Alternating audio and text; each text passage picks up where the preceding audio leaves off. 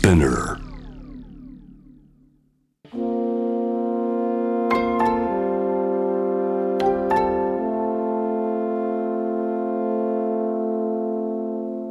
これは誰かの本当の物語。あなたの本当の物語。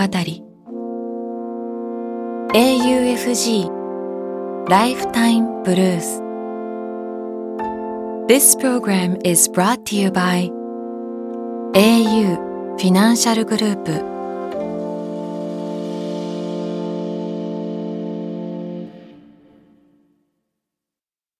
今日一人目のライフタイムブルース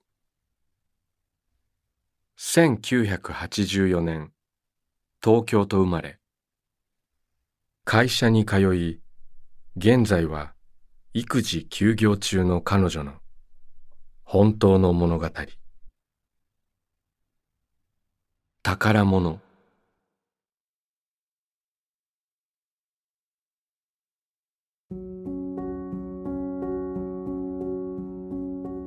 私の家は4歳の長男と昨年8月に生まれた次男そして夫という4人家族だ。次男が生まれてからは2人の息子を世話するリズムに戸惑いながらもやっと自分のペースをつかめてきたと思っている。よく下の子が生まれると上の子をきつく叱ってしまうと聞くが多分に漏れず私も長男に口うるさく言ってしまう。早くご飯食べなさい。自分でできるでしょ。ちゃんとしなさい。という具合に。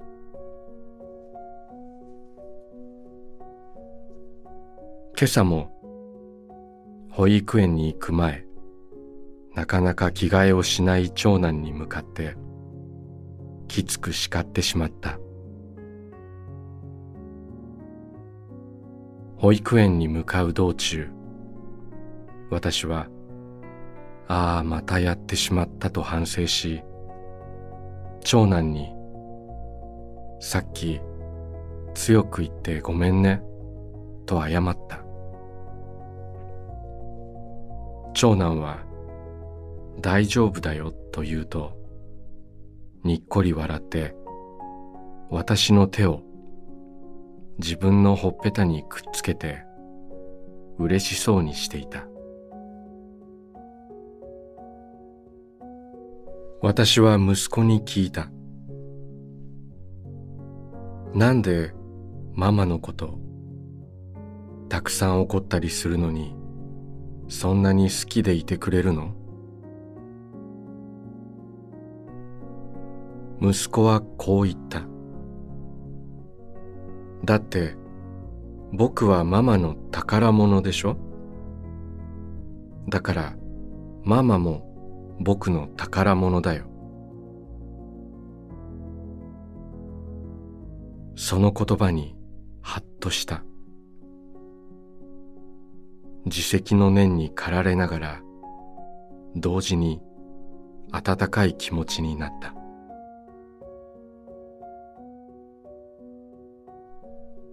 子供の言葉の純粋さ。そのパワーにはいつも驚かされる。私は完璧な母親ではない。反省することばかりだ。だけど息子二人が宝物なのは間違いない事実。これからも大事な宝物がすくすく育つようたくさん反省しながら息子たちと一緒に私も成長していきたいとにかくまずは今日の夕食は息子たちの大好きなものにしよう。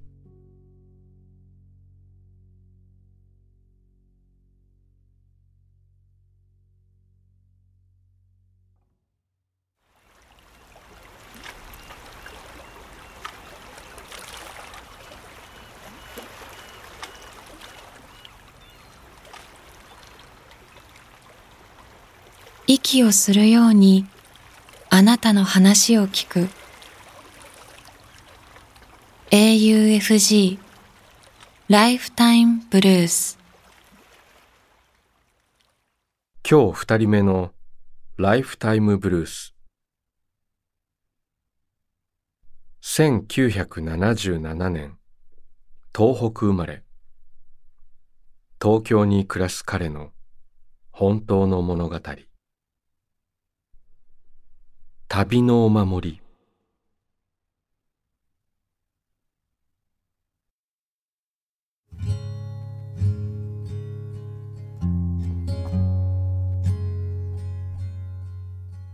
20年以上前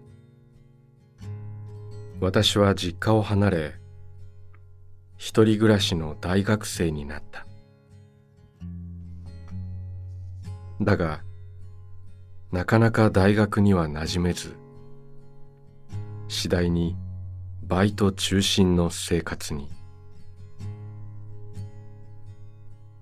そしてそんな日常から逃げるように私はバックパックを背負って一人で世界をふらふらするようになっていった。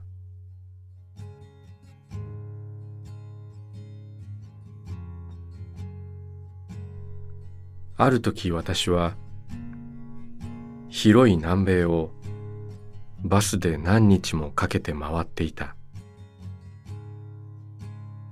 エアコンもなく直角で硬い椅子のバスはいろんな街によりいろんな乗客を乗せては降ろしてのろのろ進んでいった。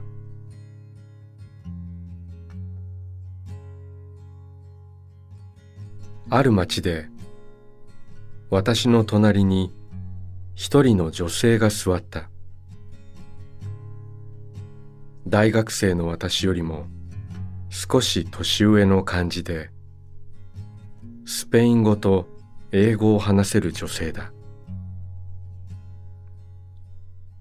ベニーと名乗った彼女も旅の途中らしく大きな荷物を抱えていた。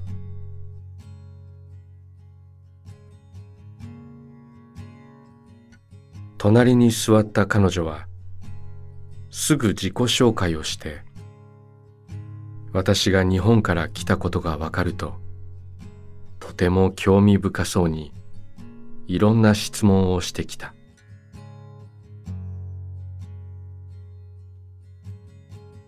私は英語が得意ではないし社交的でもない。だから旅の間はなるべく一人になろうとしていたがベニーとの片言の会話はとても心地よく。気がつくと私の方からたくさん話しかけるようになっていた。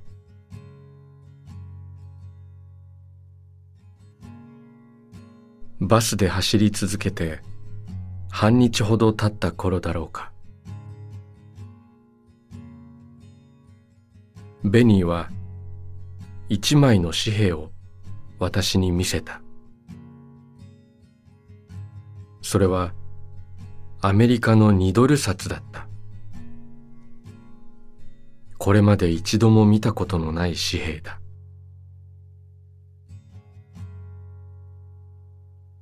このお札はね私の旅のお守りなの。とベニーは言った。旅人から旅人に巡り巡っているもので私も昔旅の途中に手渡されたの。今日これをあなたに手渡します。これはもう世の中には出回っていないお札だから絶対に両替してはダメ。いつか別の旅人に渡してあげて。これからもあなたの旅に幸運が訪れますように。そう言うとベニーは立ち上がり大きな荷物を抱えると私に投げキッスをしてバスを降りていった。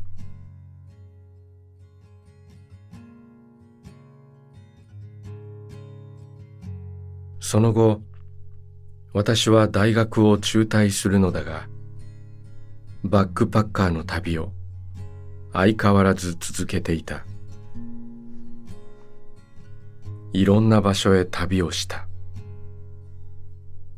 絶景に息をのみ盗難紛失などトラブルをいくつも経験した。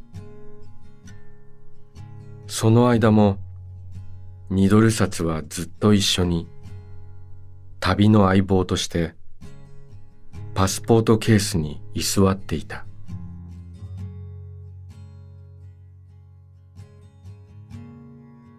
私は年を取り仕事に追われ家族を持ち子供が生まれると徐々に旅はもう人生の中心ではなくなっていた。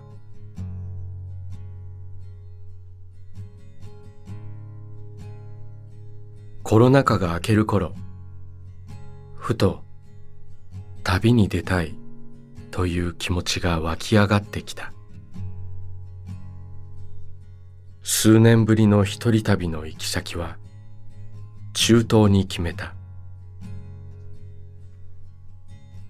まだまだ世界の人の動きは鈍いらしくどの町も活気があるとは言えなかったが一人でぼーっとするのが好きな私には願ってもない状況だった。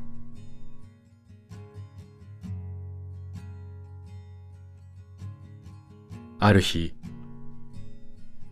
小さな海辺の町のカフェで海を眺めつつ日記を書いていると声をかけられた。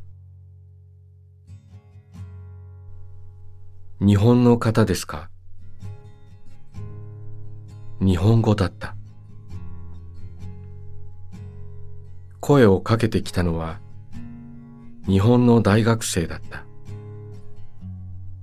彼は「圭介です」と言った。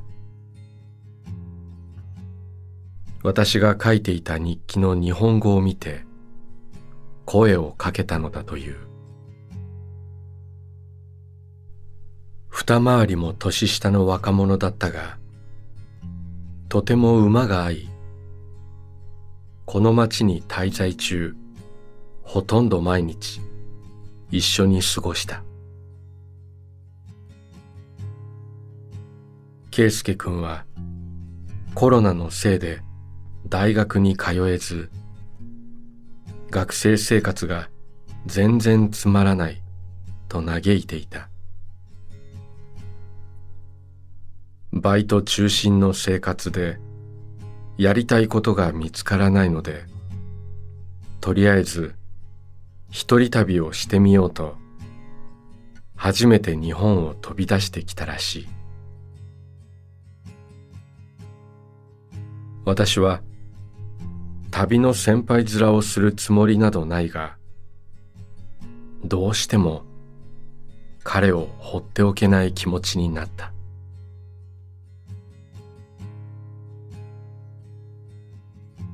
私がその海辺の町を離れる夜だった。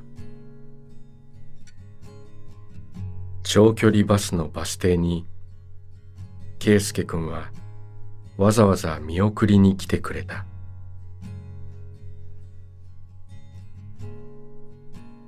彼はもう少しこの小さな町に残ってその先のことを考えるという。荷物をバスのトランクに積んでいざ乗り込もうとしたところで私は圭介君に用意していた2ドル紙幣を手渡した。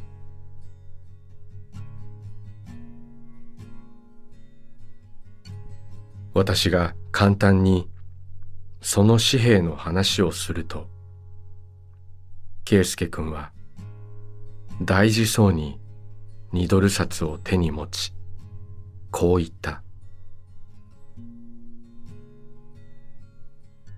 俺これからも旅続けてみます。その瞬間私の帰りの荷物がだいぶ軽くなった気がした。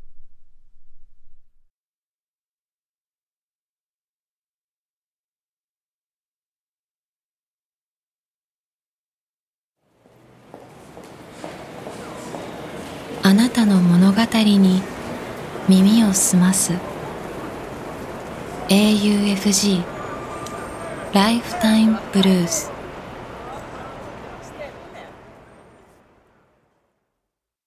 今日三人目のライフタイムブルース1997年。兵庫県生まれ。北海道で会社に勤める彼女の本当の物語。諦める。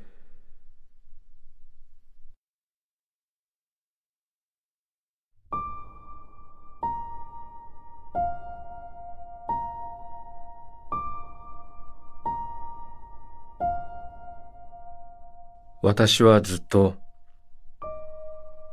人生を諦めていい理由を探していた。4年前母が亡くなった日からずっと少しでも早く諦めてしまいたかった。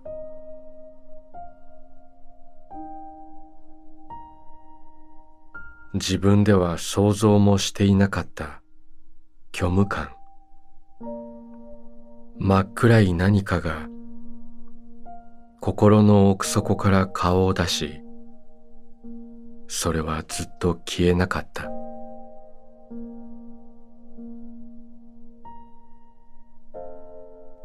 目の前の現実だけを見て今を必死にやり過ごして3年後の自分。10年後の自分をまるで想像できないし想像する気もなかった。ずっと明日にでもふとと考え続けてきた。そして私は遠く離れた北海道にやってきた。母との思い出がどこにもない真っ白な大地。大好きなこの場所なら少しは心が楽になるかなと思った。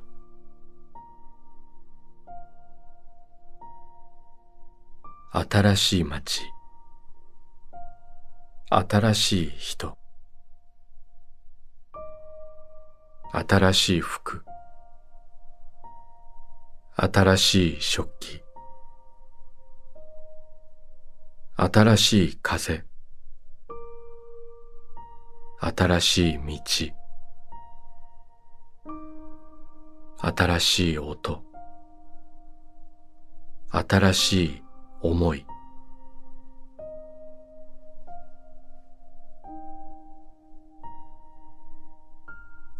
余分なものはすべて置いてきた。人も思いも過去も約束も全部置いてきた。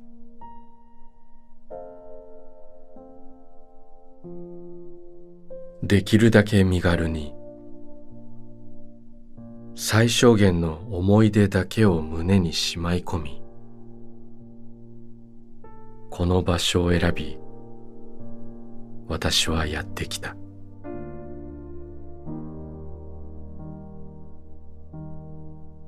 こっちでの生活を始めておよそ半年が過ぎた。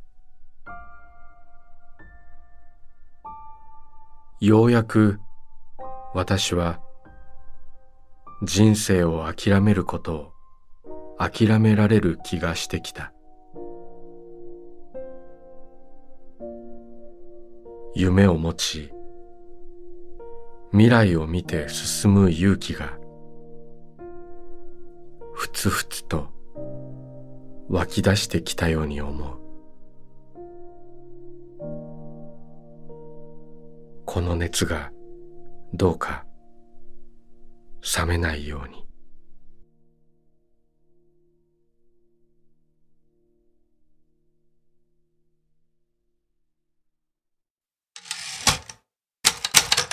「AUFG ライフタイムブルース」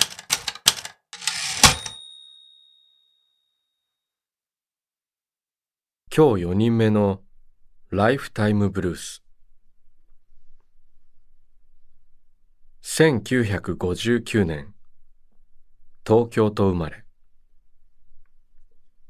千葉県に暮らし花屋を営む彼の本当の物語。クワガタ。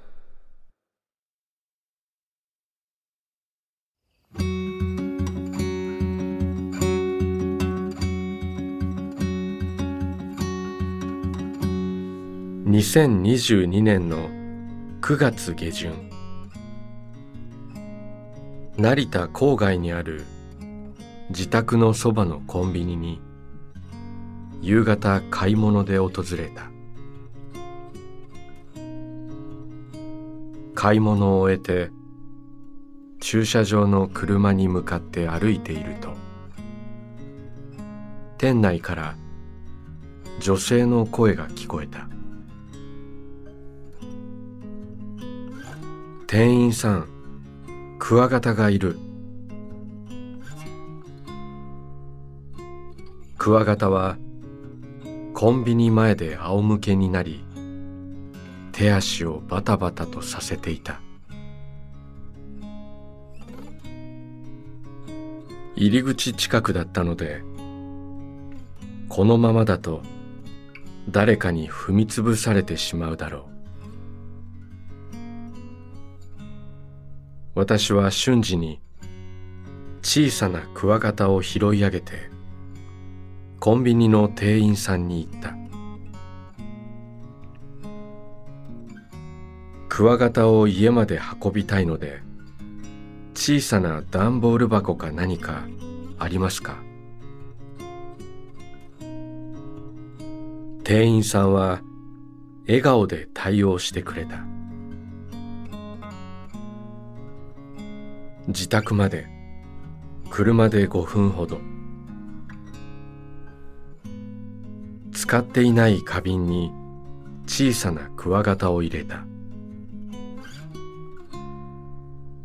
このまま暮らしてみるかな。いろいろ調べて朝を迎えた。翌日クワガタの食べ物とか必要なものをいろいろ購入した。毎日共に過ごすと愛着が湧きタイニーブラックと名前をつけた。体長3センチほどのちっぽけな黒いやつ。食欲旺盛で元気なやつだ。冬がやってきた。クワガタの越冬について調べた。冬眠のために食事の分量を控え小さな瓶にクワガタを移して春を目指すことにした。春が来た。ごそごそと小さな瓶の中で動くクワガタがいた。嬉しかった。感動した。花屋の私は動かないものには慣れているが小さな生き物は新鮮だった。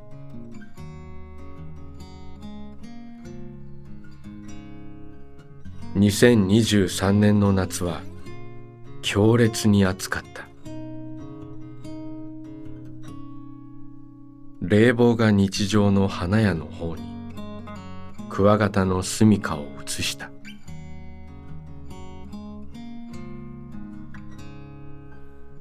秋が来た。クワガタはまだ生きていた。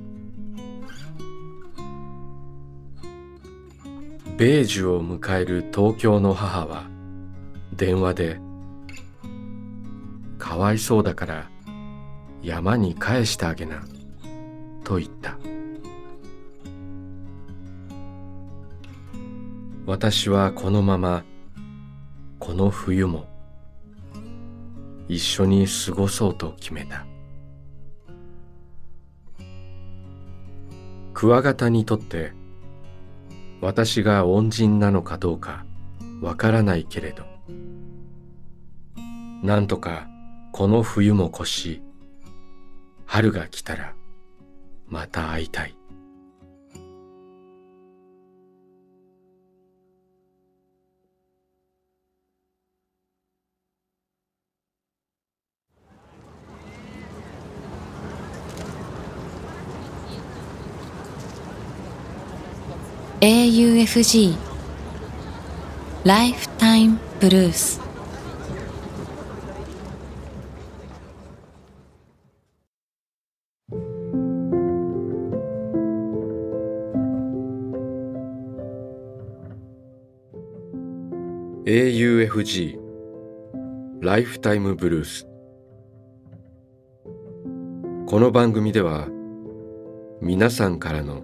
ライフタイムブルース人生の物語を募集しています。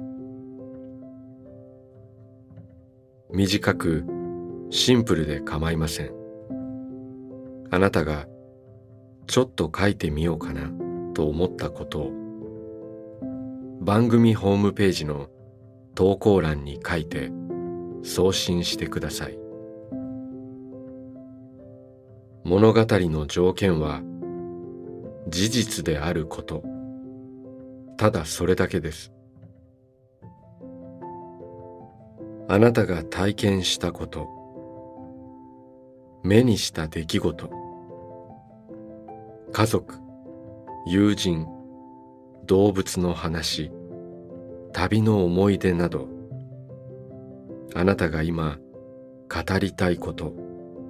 誰かに伝えたいことを。自由に書いて送ってください。今まで物語なんて書いたことがないという人も心配はいりません。LINE やメールをするようにまず一度書いてみてください。送られた物語は必ずすべて目を通します。そして皆さんからの物語を毎週番組で紹介します。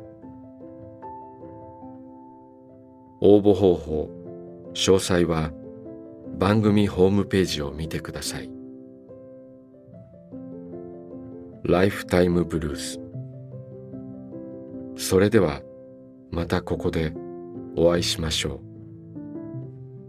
う。小田切ジョーでした。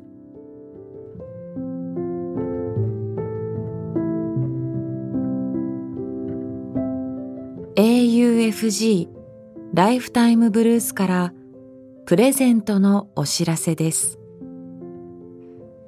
この番組では皆さんからの本当の物語を募集しています。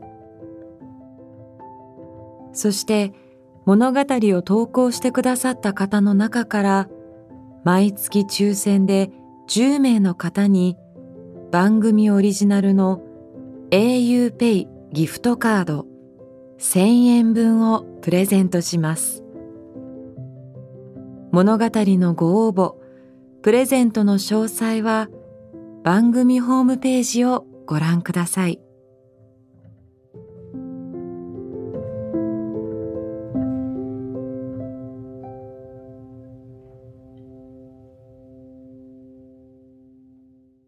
AUFG Lifetime Blues. This program was brought to you by au フィ